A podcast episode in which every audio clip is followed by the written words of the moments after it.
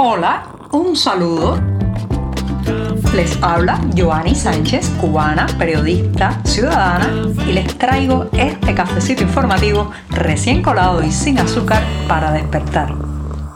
El mes avanza y avanza. Sí, estamos viviendo justamente la mitad de este agosto. Hoy es 15 de agosto de 2023, además martes.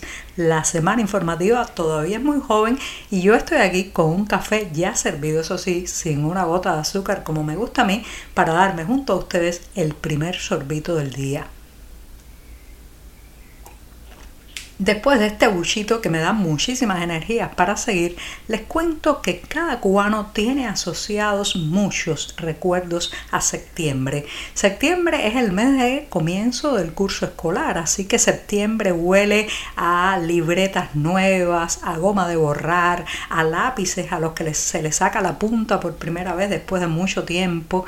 En fin, las asociaciones con el inicio de las clases, el volver a las aulas, reencontrar a los amigos están indisolublemente vinculados a ese mes de septiembre y están grabadas, eh, digamos, en nuestra memoria con una huella muy profunda. Pero septiembre se ha convertido también en un problema para muchas familias que tienen ahora mismo hijos en las escuelas, fundamentalmente en la escuela primaria y secundaria.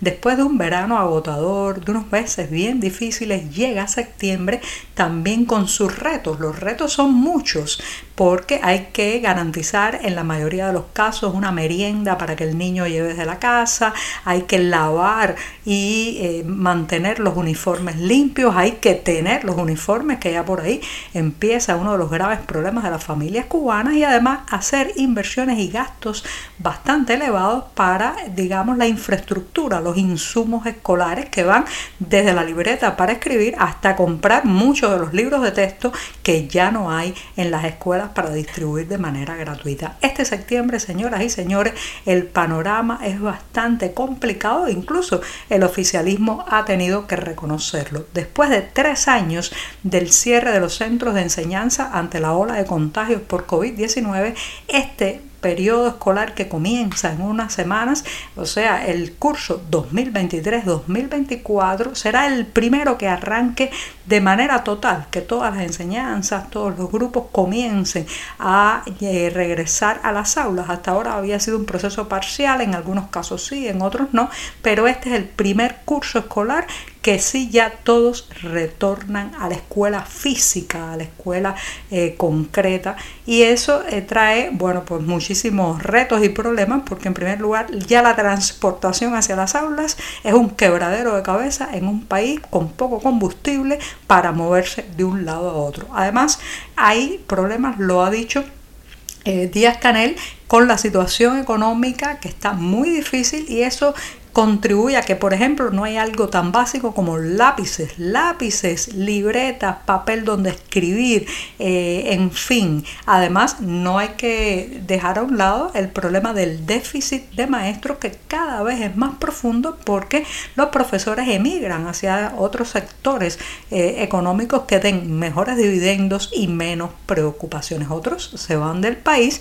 y otros simplemente se van a su casa y abren un, digamos, un un curso eh, informal o de manera eh, particular para enseñar lo que ya no quieren enseñar en la infraestructura o dentro de las escuelas. Así que con pocos maestros o con un déficit de maestros, juntando grupos para poder aliviar esa, esa falta, esa escasez de profesores, empieza septiembre, un mes que eh, pone a prueba a las familias cubanas porque además de eso, eh, bueno, pues los gastos económicos se disparan y los bolsillos ya llegan vacíos, vacíos de un julio y un agosto que, ha sido, que han sido muy complicados para, eh, desde el punto de vista de la inflación, la compra de alimentos. Así que vamos a ver qué nos depara el mes que está a la vuelta de la esquina, pero septiembre, septiembre pinta bien difícil.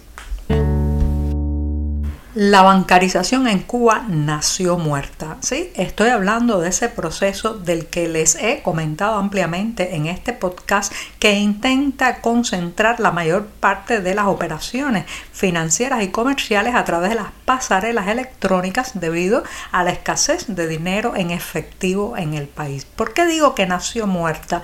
Porque está rodeada desde el principio del rechazo popular, de las incongruencias entre lo que dicen las directivas y las normativas escritas en el papel y la realidad cubana, absolutamente colapsada en muchos sentidos, sobre todo los canales electrónicos, la capacidad de conectarse a la web, los propios negocios que no tienen la infraestructura y por otro la suspicacia de la gente a depositar su dinero en el banco y moverlo a través de estos mecanismos electrónicos. Bueno, pues las autoridades intentan a toda costa, digamos, revivir a la bancarización, aplicarle un desfibrilador, pero está cadáver, cadáver.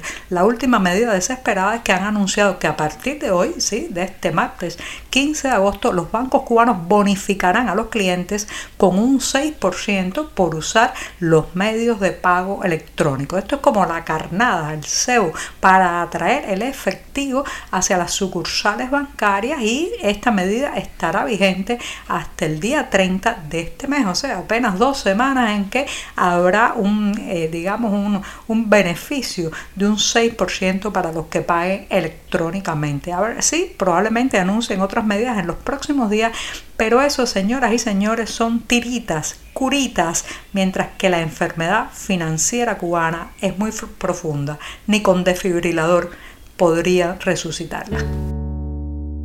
En los últimos días se ha conocido la noticia de que cuatro pasajeros de quienes no se ha revelado hasta ahora la identidad, pero que sí se sabe, viajaron en vuelos procedentes de Cuba y Panamá trataron de ingresar a Argentina de manera ilegal nada más y nada menos que 1.286 habanos. ¿sí? Habanos, que en Cuba también se les llama tabacos. En este caso, los agentes aduaneros del Aeropuerto Internacional Ezeiza en Buenos Aires detectaron a tiempo la mercancía durante el momento en que escaneaban las maletas de estos viajeros. Dada la cantidad de habanos, bueno, pues las autoridades determinaron evidentemente se trataba de un encargo o de una carga con fines comerciales, porque ¿quién se fuma más de 1.286 tabacos? Los dueños de las maletas tampoco pudieron acreditar el permiso de ingreso, así que fue confiscada la mercancía y puede ser que se le imponga multas, se le impongan multas a estos cuatro viajeros. Lo que no dice la nota es si se trataba de tabacos o habanos de factura oficial. Recuerden que en Cuba hay un próspero y amplio negocio informal de venta de tabacos que muchas veces ni siquiera son auténticos sino falsificados. Ahora bien, para detectar en ocasiones la falsificación hay que ser un verdadero experto e incluso muchas veces le pasan gato por liebre a los expertos porque esas fábricas clandestinas de habanos o tabacos se nutren muchas veces desde las capas exteriores que roban de las fábricas oficiales de tabaco pasando por las anillas, las propias cajas, los sellos que cierran las cajas. Por tanto, es muy difícil determinar cuándo es auténtico o cuándo es falsificado porque tiene muchos componentes que sí son originales. Los que ganan Argentina, no, no sabemos todavía si provienen de esas industrias o mini industrias clandestinas que hay tantas por toda la isla o si se trata de eh, habanos auténticos sacados de la fábrica, desviados del comercio estatal, comprados en la isla y que intentaron entrar en territorio argentino todo todo llega a su final, incluso este programa de martes que voy a despedir anunciándoles a aquellos que no pudieron ver en su momento durante el estreno y las posteriores proyecciones que la película Plantadas del director cubano Lilo Vilaplana regresa a los cines de Miami, Estados Unidos. Tendrá una presentación el próximo 31 de agosto y la otra el septiembre 8. Los detalles del lugar, la hora precisa los pueden encontrar en la cartelera del día diario digital 14 y medio, pero les adelanto, para quienes no saben la historia de este filme, que aborda el presidio político de las mujeres en Cuba. Sí, sigue la trayectoria de un grupo de féminas encarceladas después de la llegada al poder de Fidel Castro en 1959, una historia muy escamoteada en lo que podemos llamar los libros, las conferencias y la enseñanza de la historia cubana en la Cuba actual y bueno pues es una manera también de asomarse a todo ese anecdotario, esas vivencias, ese dolor del presidio político femenino en Cuba. Así que ya saben, plantadas vuelve a los Sueñes